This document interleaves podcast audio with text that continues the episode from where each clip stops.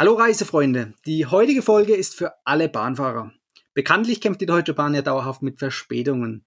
Darüber kannst du dich entweder ärgern oder, sofern du davon betroffen bist, kannst du dich auch sofort über bares Geld freuen. Hallo Urlauber und willkommen zurück zu einer neuen Episode vom Travel Insider Podcast. In diesem Podcast geht es um das Thema Premiumreisen und wie auch du die komfortable Welt des Reisens erleben kannst. Mein Name ist Dominik und super, dass du heute wieder am Start bist. Nall dich an und die Reise kann starten. Wenn es um Bahnfahrten geht, bin ich eigentlich kein so richtiger Experte. Deshalb habe ich heute einen besonderen Interviewgast bei mir und der wird dir eine Strategie zeigen, wie du als Bahnfahrer dir Geld zurückerstatten lassen kannst. Willkommen, Massimo von Bahnbuddy. Hi, Erzähl uns doch mal kurz, wer du bist und was du machst. Hi, danke für die Einladung. Ja, ich bin Gerne. Massimo, ich bin äh, verantwortlich bei Right Now. Das ist ein Düsseldorfer Startup im Legal Tech Bereich für Bahnbuddy. Und wir kümmern uns bei Bahnbuddy darum, äh, dass die Kunden so schnell wie möglich und so einfach wie möglich ihre Entschädigung erhalten. Welche Probleme haben denn die Kunden jetzt genau, die du gerade angesprochen hast? Ja, die eigentlichen Probleme, ja, das, äh, diese ganze Verfahren ist vor allem sehr umständlich. Der Aufwand an sich ist wahrscheinlich das eigentliche Problem. Wie komme ich zu dieser Entschädigung bei der Deutschen Bahn? Man muss sich das Fahrgastrechteformular erstmal selber im Internet raussuchen, man muss es runterladen, äh, komplett eigenhändig und ohne Unterstützung ausfüllen. Beim Ausfüllen gibt es für viele Menschen natürlich zum einen dieses diese zeitliche Barriere, würde ich mal sagen. Das heißt, man verschiebt es immer wieder, man hat keine Zeit, man mhm. vergisst es irgendwann. Zum anderen Teil gibt es aber auch so ein, ein gewisse Hemmnis, würde ich sagen. Das heißt, wenn man sich unsicher ist, ist, ist alles richtig ausgefüllt. Man hat vielleicht sogar Angst, dass man der Bahn, weil man unsicher ist und, und es nicht besser weiß, irgendwelche Unwahrheiten angibt. Mhm. Und ähm, ja, man, man ist diese Angst begründet oder was kann da schlimmstenfalls passieren? Naja, also die Bahn droht natürlich schon ein Stück weit damit, äh, dass man äh, dagegen vorgeht, wenn man die Unwahrheit angibt. Ähm, letztlich glaube ich aber kaum, dass da irgendwas passieren kann, habe ich auch ehrlich gesagt noch nie gehört. Und äh, häufigerweise weiß ich dann auch, da sind da Sachen einfach drauf, die man ausfüllen muss. Da weiß ich gar nicht mehr genau im Normalfall, mit welchem Zug bin ich denn jetzt tatsächlich angekommen, äh, wie viele Minuten Verspätung hatte ich denn. Und ähm, gerade wenn ich dann die Verspätung nicht direkt, wenn ich irgendwie eine, noch 20 Minuten bis zum Ziel habe und schon dieses Formular vor mir und ausfülle, je länger das dauert, je mehr Tage ich da vergehen lasse, desto, desto schwieriger wird es, sich daran zu erinnern. Und dann muss ich auch noch die Zeit und vielleicht sogar das Geld aufwenden, um zum Schalter zu gehen oder das Porto ausgeben, um das Formular dann abzuschicken.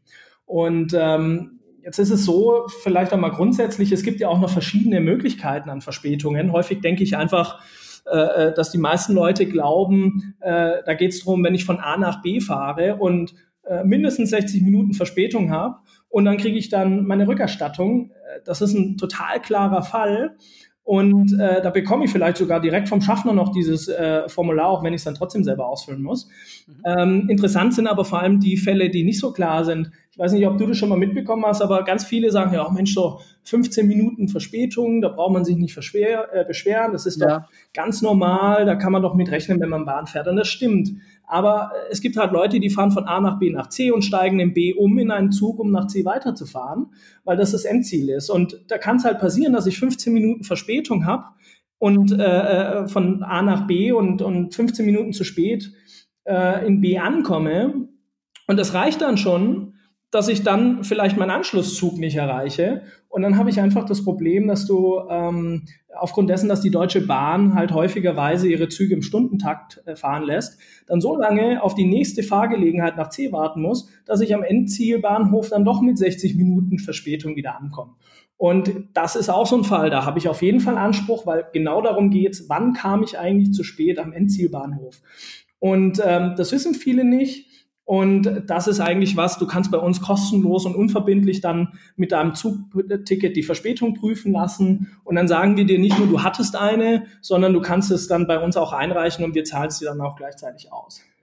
Okay, das ist natürlich super. Gerade im Hinblick, wenn man weiß, dass den äh, einzelnen Bahnfahrern ja Steine in die Weg oder Steine in den Weg gelegt werden ähm, und es dann mit diesen Formularen doch nicht ganz so einfach ist und dann relativ zeitaufwendig ist. Mhm. Genau. Welche Randbedingungen gibt es denn da, damit das Ganze ähm, für Entschädigungen hier in Betracht kommt? Ja, also letztlich ist es so, das ist relativ einfach. Ab 60 Minuten Verspätung bekomme ich 25 Prozent des einfachen Ticketpreises, ab 120 Minuten sogar 50 Prozent des Ticketpreises zurückerstattet. Einfacher Ticketpreis heißt, äh, wenn ich jetzt einfach nur eine, eine einfache Strecke gebucht habe, dann äh, ist es klar, dann ist es genau dieser Ticketpreis. Wenn ich aber ein Hin- und Rückfahrt hatte äh, und, und die gleichzeitig gebucht habe, dann geht es halt nur um die Strecke, die auch tatsächlich äh, verspätet war. Ähm, bei Bankcard 100 und anderen Tickets äh, gibt es eher Pauschalbeträge noch.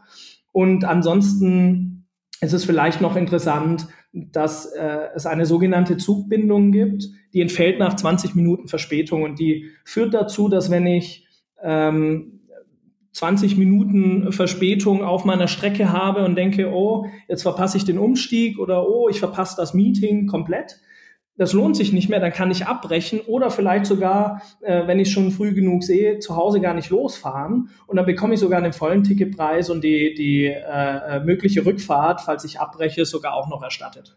Ah ja, okay. Und wie ist es, wenn ich zum Beispiel auf dem Heimweg bin, spät abends, äh, komplette Gleisanlage ist irgendwie gesperrt? Äh, macht es Sinn, da sich um eine Ersatzbeförderung zu kümmern? Ja, Oder muss die Bahn sogar machen? Genau, die, die Möglichkeit gibt es. Äh, es kommt ein bisschen drauf an, um wie viel Uhr du äh, irgendwo strandest, vielleicht mit der letzten Verbindung. Also es gibt zum Beispiel die Möglichkeit bis 80 Euro für ein Taxi, äh, vor allem wenn die planmäßige Ankunftszeit der Bahnverbindung zwischen 0 und 5 Uhr liegt. Dann muss die Zug aber trotzdem eine äh, Verspätung von mindestens 60 Minuten haben. Ähm, da kann man das auf jeden Fall auch noch mit einreichen als Beispiel. Okay, welche weiteren Randbedingungen gibt es jetzt noch? Du hast jetzt schon mal ein paar Uhrzeiten genannt, die da relativ ausschlaggebend sind. Was, was gibt es noch? Worauf muss man noch achten? Ansonsten muss man eigentlich auf gar nichts achten. Also letztlich ist es tatsächlich so, es geht vor allem immer darum, wann komme ich zu spät an meinem Endzielbahnhof an. Es geht nicht nur darum, dass ich von A nach B, wie gesagt, zu spät komme, sondern ähm, was passiert eigentlich, wenn ich mehrere Umstiege habe und zwischendrin einfach den einen Umstieg verpasse. Und die Bahn äh, schaut sich dann auch, soweit sie es möglich macht, also durch das Scannen des Tickets zum Beispiel, schaut sich auch die tatsächliche Verbindung dann genau an, in welchem Zug man saß. Und alternativ, äh, wenn sie das jetzt mal nicht gescannt hat, vertraut sie dann auch darauf, äh, was man da jetzt eingibt und äh, oder angibt in, in diesem Formular. Und das ist das, was zählt. Und wenn sich daraus diese Verspätung von mindestens 60 Minuten ergibt für, für diese normale Entschädigungszahlung, dann wird halt errechnet ähm, äh, auf Basis des Ticketpreises, welche Entschädigung man bekommt. Okay, das heißt, die Bahn und ihr wahrscheinlich auch habt eine Datenbank, um in der Vergangenheit nachzuschauen, welche Züge genau. zu spät kamen oder auch nicht zu spät kamen. Genau, wir haben dann eine proprietäre ba Datenbank für uns, auf, wo wir die Verspätungen äh, quasi tracken und auch historisch kennen und ähm, äh, auf der Basis dann quasi die Einreichungen gegenprüfen und ähm, versuchen da auch auf Basis, also wir sind da schon ein sehr datengetriebenes Startup und auch auf der Basis quasi automatisiert zu ermitteln, ähm, welche Angaben jetzt an, auch auf dieses äh, Fahrgastrechteformular kommen, ohne dass es der Kunde noch weiter angeben muss.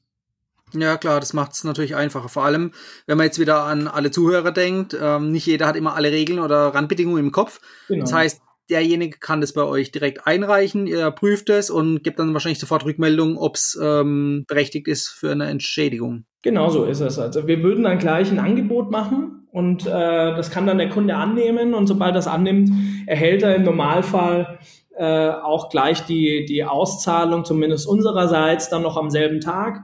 Äh, je nachdem, wie man es ausgezahlt haben möchte, ist es so, dass es halt bis zum nächsten Tag eigentlich normalerweise dauert. Das heißt, ihr geht in Vorleistung? Richtig, also wir machen ah, okay. tatsächlich Factoring, ähm, weshalb wir auch zumindest im Moment von dem, was wir als Produkt auf der Seite anbieten, auch ähm, äh, sicherlich noch nicht perfekt sind. Das wird sich ab Sommer mit einem oder Ende des Sommers mit einem großen Relaunch äh, noch ändern. Aber es ist tatsächlich noch so, dass wir, äh, da muss man glaube ich keinen Hehl draus machen, ähm, eine Wahrscheinlichkeit äh, für valide Fälle, das heißt Einreichungen, die tatsächlich zu einer Verspätung oder wo es tatsächlich eine Verspätung gab, äh, mit ja, mindestens 90 Prozent sind es schon, aber es sind halt keine 100 Prozent ähm, dass wir diese Fälle annehmen. Und das hängt vor allem an einer gewissen Risikoeinschätzung, aber auch an der mhm. Betrugserkennung. Ähm, das heißt, wir kaufen uns quasi auch das Risiko ein, dass die Bahn das Ganze anders bewertet und es einen Ausfall für uns gibt und würden am liebsten einfach alle ankaufen. Aber dadurch, dass wir auch anders als vielleicht der ein oder andere Wettbewerber da draußen uns nicht darauf verlassen, dass die Bahn jetzt einfach mal die vier Wochen äh, die Bearbeitung nimmt und der Kunde dann eigentlich quasi auch keinen Riesenmehrwert hat im Vergleich zu dem, wie er es selber einreicht, ähm, ist es halt so, dass wir in Vorleistung gehen und, äh, und auch dementsprechend große Datenmengen sammeln müssen von, von Ticketdaten, vor allem also keine personenbezogenen Daten, reine Ticketdaten, um diese Risikoeinschätzung dann nach und nach immer weiter zu verbessern. Und ab August mit einem, äh, wie gesagt, großen Relaunch, der jetzt nicht nur prozessual, sondern auch im Frontend äh, dann kommen wird, äh, ist es unser Ziel, dann auch tatsächlich die hundertprozentige Annahmequote bei validen Einreichungen zu erzielen muss der Kunde eine Abtretungserklärung unterschreiben, weil ihr den Fall dann übernimmt? Äh, die akzeptiert er, muss er, muss er quasi nicht extra machen. Also er kriegt jetzt keine Post nach Hause, die er uns mhm. zurückschicken muss. Das reicht tatsächlich mit Annahme äh, des Angebots. Okay, das heißt, es geht ja dann wirklich super schnell. Genau, das geht tatsächlich super schnell. Also ich glaube, auch, auch so wie es bisher ist, äh, gibt es noch ein paar kleinliche, äh, man lädt erstmal grundsätzlich vom Prozess vielleicht, bei uns äh, lädt man einfach sein Ticket hoch, gibt im Moment noch wirklich einfache äh, Ticketdaten nochmal an. Und ähm, das ist ein Prozess, glaube ich, von ein bis zwei Minuten. Ich glaube sogar, dass der geübte Mehrfacheinreicher bei uns nur wenige Sekunden dafür braucht. Das wird dann äh, mit dem Relaunch sogar noch einfacher. Wir verzichten auf jegliche Angaben im Normalfall. Das heißt, dass du tatsächlich nur noch dein Ticket hochladen musst und musst nichts weiter tun, als deinen Namen und deine E-Mail-Adresse, damit du das Angebot bekommen hast, angeben. Mhm. Ähm, und das war es dann auch tatsächlich. Also es geht insgesamt sehr, sehr schnell. Okay, das heißt, einfacher wird es dann in Zukunft wirklich nicht mehr. Einfach Ticket hochladen, Name, E-Mail-Adresse eingeben und äh, schon kriegt man das Geld oder auch nicht, je nachdem, ob es berechtigt ist. Genau so ist es. Und dann ist es auch egal, ob du jetzt eine PDF hochlädst mit dieser Buchungsbestätigung, die du online gemacht hast, oder einfach, oder einfach halt ein Foto von deinem Ticket, von mir sogar vom Automaten gezogen oder so. Ja, klar. Wann muss das Ganze gemacht werden? Äh, genau in dem Moment, wo die Verspätung passiert oder irgendwie äh, zwei Wochen später oder noch zwei Jahre später? Was ist denn da so der Zeitraum? Du hast einen Zeitraum von Fahrt, von deiner eigentlichen Fahrt bis zu einem Jahr. Das heißt, du kannst jetzt noch zwölf Monate zurückliegende Fälle bei uns einreichen. Und ich glaube, genau da ist auch ein Riesenmehrwert dann für uns, weil das, was ich vorhin meinte, ich muss als Kunde, muss ich Dinge ausführen wie äh, mit welchem Zug bin ich denn tatsächlich gefahren? Gerade bei diesem, äh, ich muss im B umsteigen, ist es manchmal nicht so einfach, weil die Leute sind froh, überhaupt den Zug als nächsten erwischt zu haben. Und dann weiß ich vielleicht höchstens noch, das war ein ICE, aber dann wird schon schwierig, war es ein ICE oder ein ICE, Regionalbahn, okay, das kenne ich noch, aber welche Nummer muss man angeben? Äh, wann war bei, dem, bei der alten Verbindung äh, die, die Sollabfahrt laut Fahrplan? Wann bin ich tatsächlich angekommen? Das ist halt super schwer und wenn du dann irgendwie ein halbes Jahr oder sogar genau dieses Jahr, dass du Zeit hast, zurückliegend einreichen möchtest und das dann mit diesem händisch mit diesem Fahrgastrechteformular machen würdest, äh, ist schwierig. Aber ihr könnt es dann vollautomatisch ermitteln? Wir können es, aufgrund dessen, dass wir die historischen Daten haben, können wir das tatsächlich ermitteln, ja. Okay, ja, das ist dann, das macht es wirklich einfach, ja. Ähm, und du hast gesagt, es dauert circa ein, zwei Tage maximal und dann ähm, hat man das Geld im Prinzip schon in der Hand. Genau so ist es. Also letztlich ist halt die Frage, ähm, wie lange möchte man sich, das ist ein Angebot, das gilt im Normalfall für mindestens einen Tag. Ähm, wie lange lasse ich mir Zeit, um das anzunehmen oder nicht? Und ähm, sobald ich das angenommen habe, äh, überweisen wir auf das entsprechende Konto oder auch per PayPal und mhm. je nachdem, bei welcher Bank und welches äh, äh, Überweisungsmittel ich quasi ausgewählt habe, dauert es halt mal mehr oder mal weniger lange, aber im Normalfall sollte es dann spätestens am nächsten Tag auf deinem Konto sein. Klar, und vor allem immer noch schneller, als wenn man selber ein Formular ausfüllt und dann mit der Bahn sich rumstreiten muss. Ja, absolut, und ich glaube, da liegt auch wieder ein großer Mehrwert drin, denn das sehe ich jetzt auch aus unserer eigenen Erfahrung, weil vom Prozess her ist es ja nichts anderes. Du lädst es hoch, wir prüfen, machen dir ein Angebot, du nimmst es an, ich überweise dir dein Geld. Und danach geht der Spaß ja für uns richtig los, weil wir natürlich hier auch regelmäßig dann die Unterlagen dann bei der Bahn einreichen und bekommen dann dort das Geld oder halt auch mal eine Ablehnung, die wir bearbeiten müssen, wo wir einen Widerspruch einlegen müssen wo es vielleicht auch schon, man merkt das schon, auch abstruseste äh, Rückmeldungen bekommt, was da wohl gefehlt hat bei unserer Einreichung, was, mhm. wo wir dann wissen aufgrund des automatisierten Prozesses, dass das überhaupt nicht der Fall sein kann. Äh, wie zum Beispiel, oh, welche Bankverbindung war das denn? Äh, wir können es euch gar nicht überweisen. Ähm, wo du einfach schon merkst, dass da, da, da werden Leute auch vielleicht auch, ich sage jetzt mal böse, schikaniert, auch wenn das wahrscheinlich gar nicht äh, bewusst so passiert. Man darf nicht vergessen, in diesem Service Center Fahrgastrechte arbeiten über 400 Menschen, die alle manuell Anträge bearbeiten. Ich denke, das ist klar und auch menschlich, dass hier irgendwelche Fehler passieren können und die Qualität auch vielleicht, vielleicht sogar die Arbeitsmoral mal zwischen dem einen oder anderen äh, schwanken kann. Ähm, aber da muss sich der Kunde dann halt von uns nicht mehr mit auseinandersetzen. Er muss nicht nochmal ein Porto zahlen, eine Rückantwort schreiben, äh, sagen, ach ja, hier, ich habe doch, habe ich doch eigentlich schon eingereicht, hier hast du es nochmal. Und äh, deswegen verzögert sich die Zahlung, die aus meiner Erfahrung zwischen zwei und vier Wochen dauern kann bei der mhm, Deutschen ja. Bahn, auch mal gerne anderthalb bis zwei Monate. Okay, apropos Streitereien, wie häufig ähm, müsst ihr damit vor Gericht ziehen?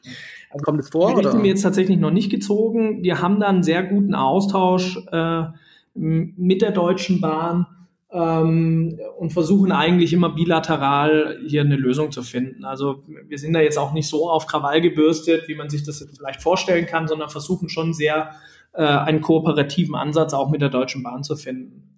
Ja, klar, ich sag mal, die äh, objektiven Beweise sind eigentlich auch nicht von der Hand zu weisen. Ne? Ich meine, die liegen schwarz auf weiß vor. Richtig. Okay, du hast gerade gesagt Deutsche Bahn. Ähm, gibt's oder erstmal, welche rechtlichen Grundlagen äh, liegen denn da zugrunde überhaupt, damit es machbar ist? Ja, es ist es, es gibt tatsächlich eine ähm, EU-Verordnung, die europaweit zählt, äh, mal von der Schweiz ausgenommen, weil ja nicht in der EU und äh, die einzelnen Länder, die sonst auch nicht in der EU sind. Äh, es ist letztlich so, dass äh, das was dort äh, verordnet wird, auch für alle EU-Länder gilt ähm, und auch für alle äh, Eisenbahnunternehmen quasi dann auch innerhalb der EU. Und das ist genau das, was ich vorhin meinte. Äh, ab wann bekomme ich wie viel Vers äh, äh, Verspätungsentschädigung und ähm, welche Regelungen werden getroffen, zum Beispiel mit dieser ähm, Zugbindung ab 20 Minuten, wann darf ich zurückfahren, auch mit welchem, also es ist auch tatsächlich, weil du es ja vorhin meintest, ähm, kann es ja auch passieren, dass du diese, diese Rückfahrt zum Beispiel auch mit einem anderen Verkehrsmittel machen darfst tatsächlich. Das ist alles darin geregelt. Okay. Ähm, das heißt, wenn ich es richtig verstanden habe, alle europäischen Länder sind daran beteiligt. Das heißt, wenn man mit dem TGW von Stuttgart nach Paris fährt und hier kommt es zu einer Verspätung, ähm, könnt ihr diesen Fall auch übernehmen? Den können wir auch übernehmen. Ähm, äh, rein theoretisch ist für uns zwar schwierig, aber ähm, ähm auch die Bahn könnte das, äh, rein theoretisch könntest du aufgrund dessen, dass es EU-Recht ist, hier sogar in Deutschland zum Beispiel deine, keine Ahnung, Frankreich-Rundfahrt einreichen. Also warst nie in mhm. Deutschland, bist auch nie durch Deutschland gef äh, ja. gefahren, sondern irgendwie von Paris nach Lyon. Und äh, das wird aber eigentlich einfach nur mal weitergeleitet von der Deutschen Bahn. Das heißt, da verzögert sich der okay. Prozess, der wird ein bisschen länger, komplizierter, könnte Rückfragen in Landessprache geben zum Beispiel. Und für uns ist dann die Prüfung auch dementsprechend jetzt gar nicht so leicht äh, weil auch die Datenlage da natürlich etwas schwieriger ist als jetzt die rein deutsche, worauf wir uns jetzt ja äh, auch noch nicht allzu lange, aber dann jetzt lange genug zumindest darauf fokussiert haben. Ähm, äh, wir arbeiten hier etwas enger mit der Deutschen Bahn zusammen, als wir es im normalen Prozess machen, aber dementsprechend sind wir da halt leider dann noch nicht so schnell und gut, wie wir sonst äh, sind und uns auch wünschen würden. Ja, klar, ich meine, standardisierte Prozesse gibt es dann für Deutschland, das ist logisch. Wie sieht's denn mit der Schweiz aus? Äh, ist die komplett ausgenommen, auch wenn ich zum Beispiel in die Schweiz fahre oder aus der Schweiz nach Deutschland fahre? Nee, also tatsächlich dieses Tangieren, äh, ich, ich bin mir auch gar nicht sicher, ob die sich nicht trotzdem, ich würde fast behaupten, dass die sich tatsächlich innerschweizerisch auch an dieses, an diese EU-Verordnung halten. Äh, soweit ich weiß, haben die das jetzt auch gesetzlich verankert und hatten es wahrscheinlich vorher halt einfach auch umgesetzt. Aber wenn du hier zum Beispiel von äh, Basel in, nach Deutschland fährst, dann hast du dort dieselben Rechte wieder, weil da ja zumindest dort wieder die, das Tangieren äh, des deutschen Raums wieder und äh, des deutschen äh, der Deutschen Fahrbahn oder, oder äh, ja, Zugverbindung dann wieder äh, äh, da war. Und da ist halt, letztlich ist es so, dass halt die Schweiz an sich halt an sich jetzt auch ein relativ kleines Land ist mit, mit einer super guten Infrastruktur, mit vielen Zügen im schnellen Takt. Das heißt, Verspätungen, das ist ja, glaube ich, auch relativ bekannt, sind in der Schweiz jetzt nicht allzu häufig. Ja, klar. Nicht so wie in Deutschland. Genau. Ähm, wenn wir jetzt mal an ein konkretes Praxisbeispiel gehen, mhm. ähm, wie viel Geld kann man denn zurückerhalten? Ich habe vorhin, äh, wenn ich es richtig verstanden habe, ähm, mir gemerkt, dass es vom Ticketpreis abhängig ist, aber mhm. auch nur unter Voraussetzungen. Ähm, nenn doch noch mal ein paar Beispiele, also vom normalen Standardbahnfahrer zum Bahncard 100 Fahrer, mhm. ähm, auch ob es jetzt Unterschiede zwischen erster und zweiter Klasse gibt. Gerne. Also letztlich ist es so vielleicht Bahncard 100 äh, zuerst. Der Premium-Kunde quasi der Deutschen Bahn bekommt jetzt seit jeher 10 Euro beziehungsweise 15 Euro, je nachdem, ob ich eine zweite oder eine erste Klasse Bahncard 100 habe. Äh, das ist eigentlich auch schon wieder spannend, weil das, wie gesagt, eigentlich so ein bisschen der Premium-Kunde der Deutschen Bahn sein sollte oder könnte. Äh, die äh, seit Einführung erhöht, erhöht sich dort der Kaufpreis jedes Jahr gefühlt, also vielleicht nicht jedes Jahr, aber zumindest deutlich steigend seit Einführung. Äh, die Entschädigung allerdings nicht. Ähm, hier ist es so, dass man pauschal 10 Euro bekommt. Ähm, und das Ganze geht dann bis zu einem Viertel des Kartenwerts. Also eine, ich bin nicht hundertprozentig sicher, wie viel genau, aber es kostet äh, so eine Bahncard 100, 4000 ungerade, also mhm. zwischen 4000, 4100 Euro für die zweite Klasse. Das heißt, man könnte sich knapp über 1000 Euro ungefähr zurückholen. Äh, müsste dann bei den 10, lass uns mal jetzt 1000 Euro sein, bei den 10 Euro äh, Pauschalbeträgen, wenn man da Verspätung hatte, äh, quasi im Jahr dann äh, durch 100 Einreichungen tatsächlich 1000 Euro zurückbekommen. Okay, das ähm, heißt, da ist die Höchstgrenze gedeckelt. Genau, da ist die Höchstgrenze gedeckelt bei einer normalen Fahrt.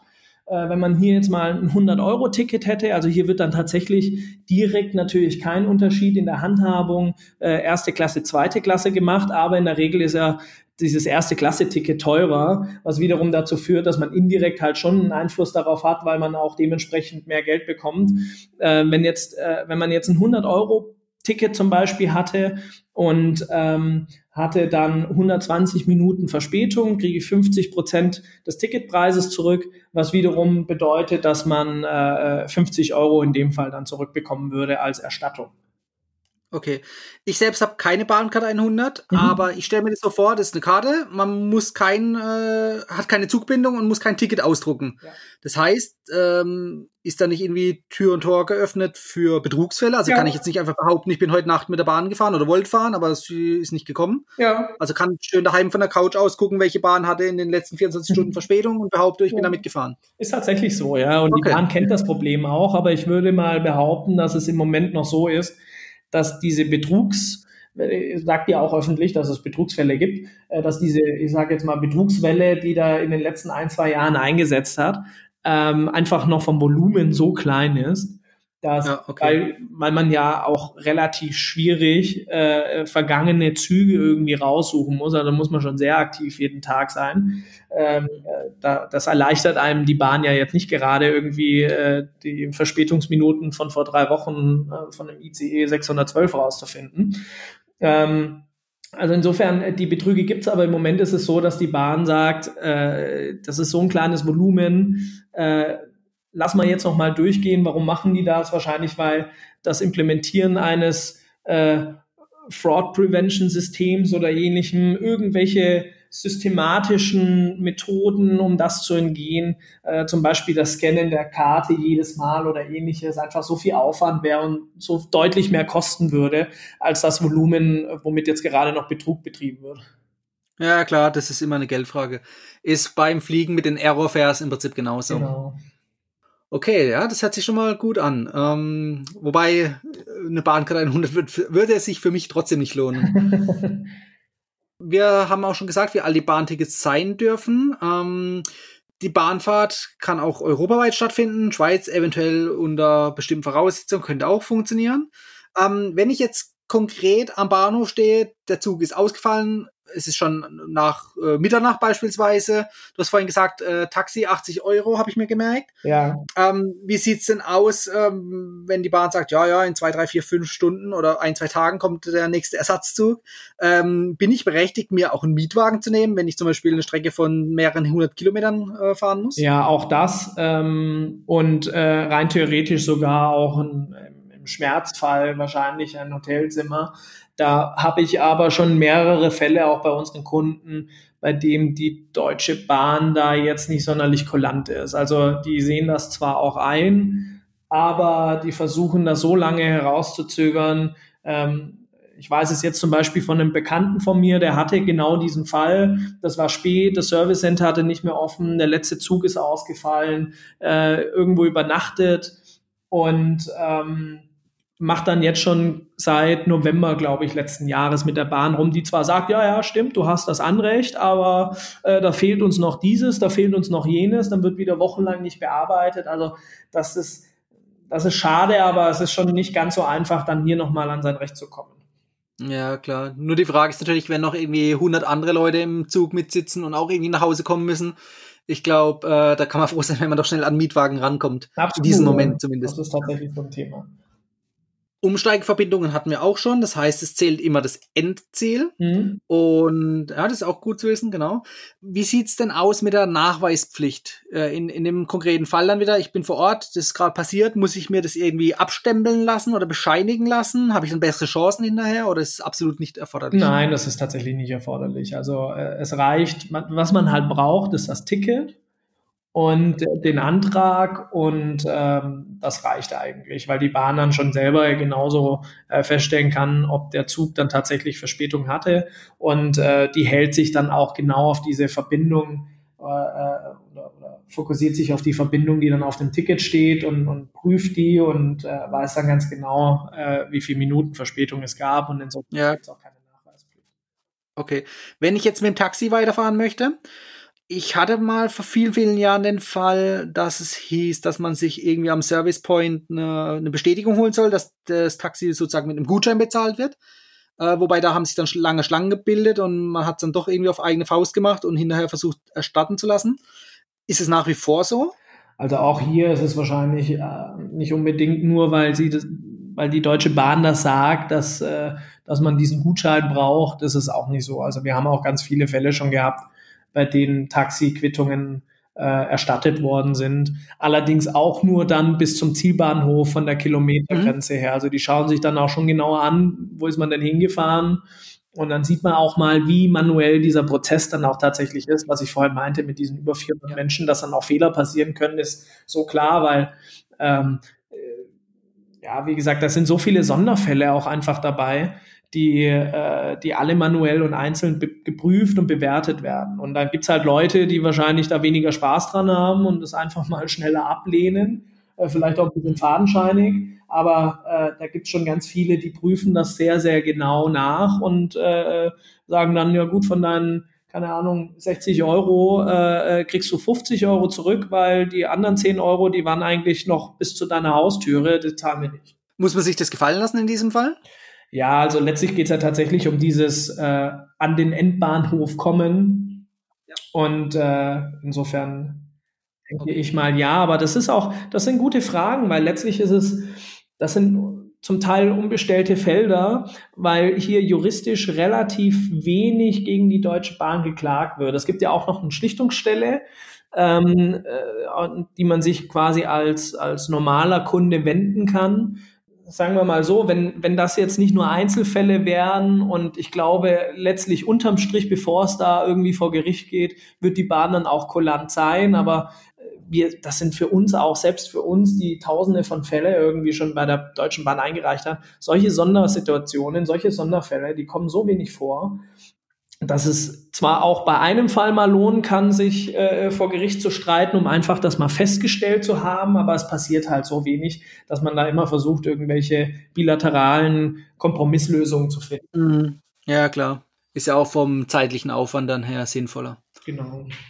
Gibt es oder müssen bestimmte Gründe eintreten, warum diese Verspätung äh, zustande kommt? Ja, also sprich irgendwie Streik oder so Mhm. irgendwas, gilt es auch? Nee, oder? tatsächlich anders jetzt als bei äh, im also im Fliegenbereich ist es so, dass auch höhere Gewalt hier äh, greift. Das heißt, selbst wenn es das größte Unwetter Deutschlands gibt, hat die Deutsche Bahn in dem Fall leider Pech gehabt.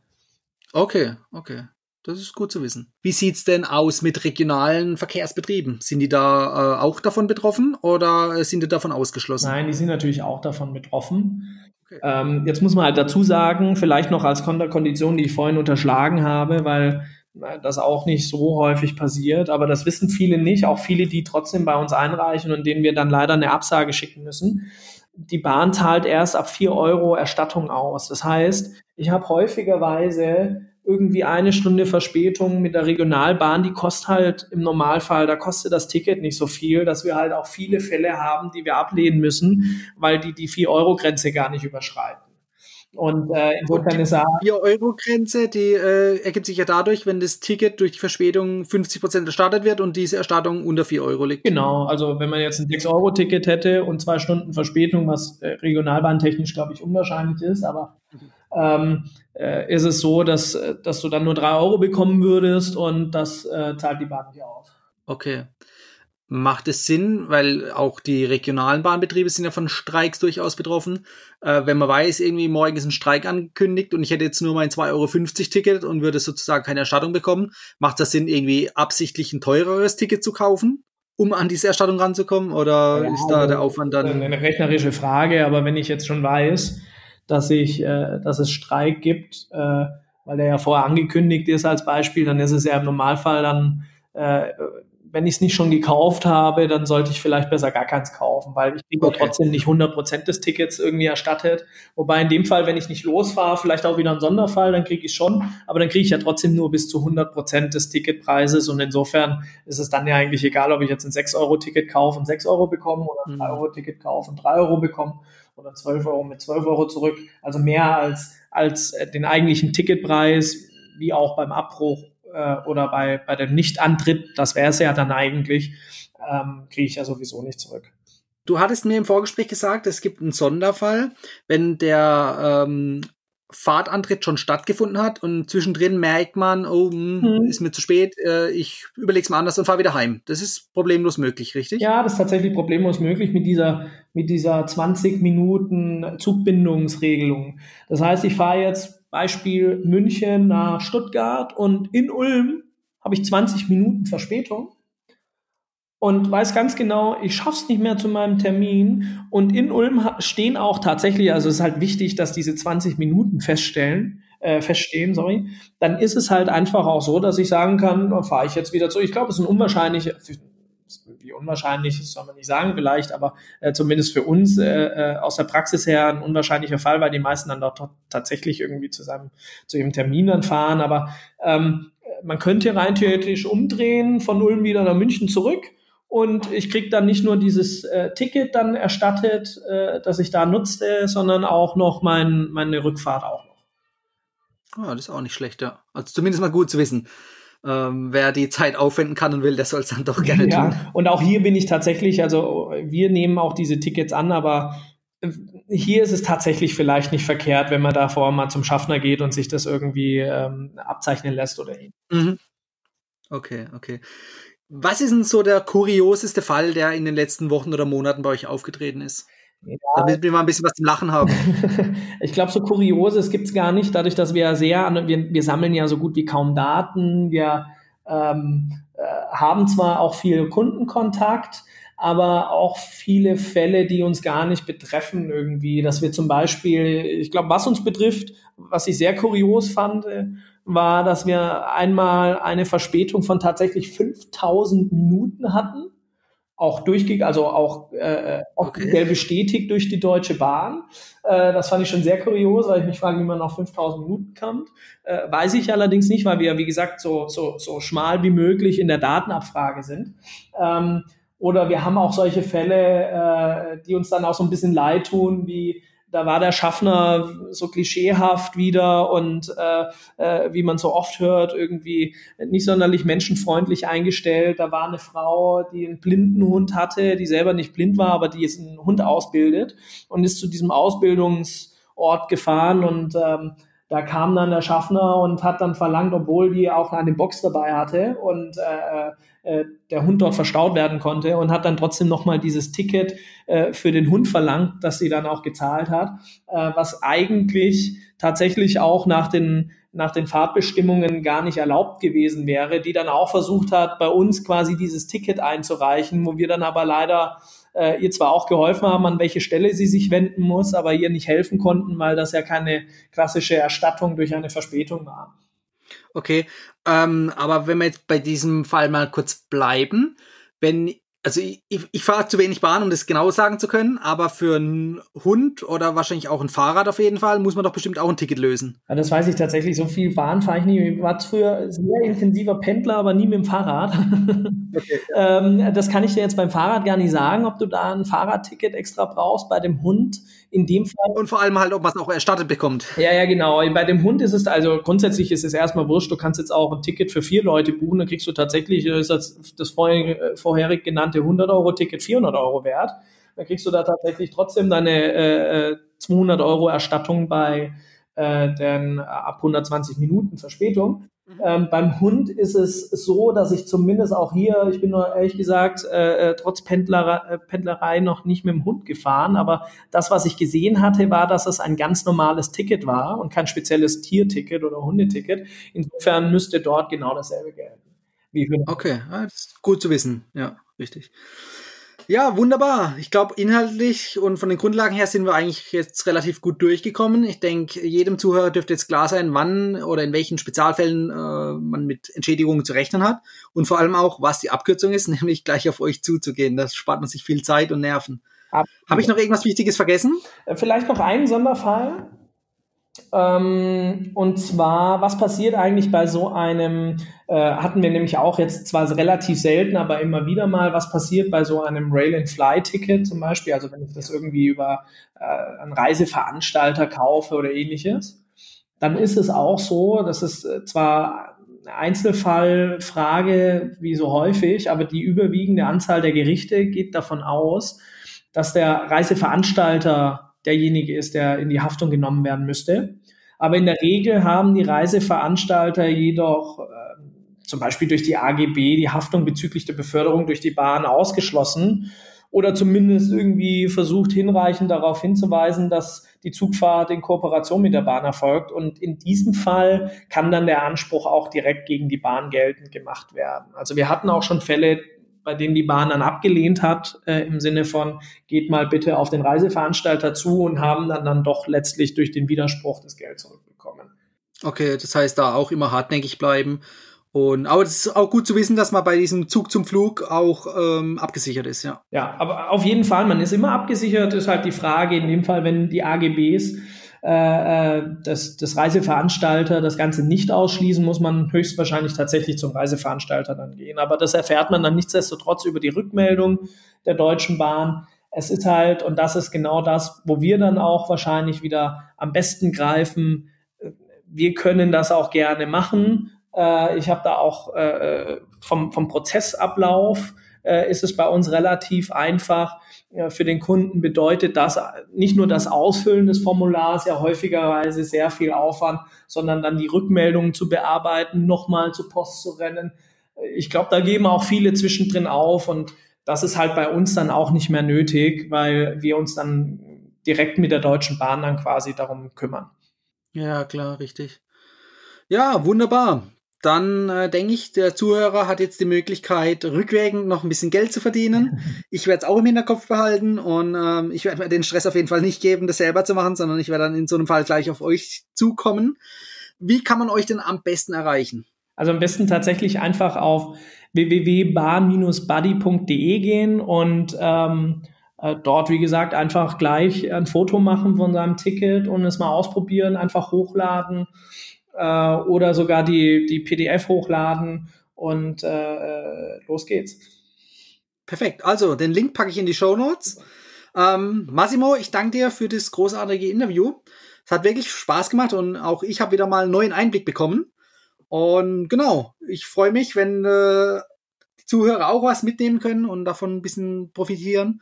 Ähm, falls Rückfragen kommen sollten, würde ich nochmal auf dich zukommen. Gerne. Vielleicht machen wir jetzt sogar nochmal eine separate Folge. Super. Vielen Dank, Dominik.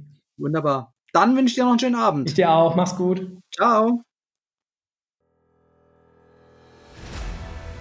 Das war die heutige Folge beim Travel Insider Podcast.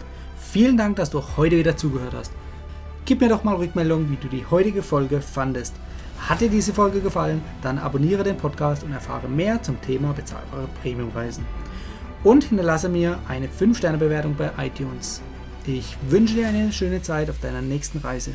Und immer daran denken, auf dem Blog www.travel-insider.de vorbeizuschauen, damit du auch die neuesten Reisedeals erfährst. Bis zum nächsten Mal, wenn es wieder heißt Boarding Completed. Ciao, dein Dominik.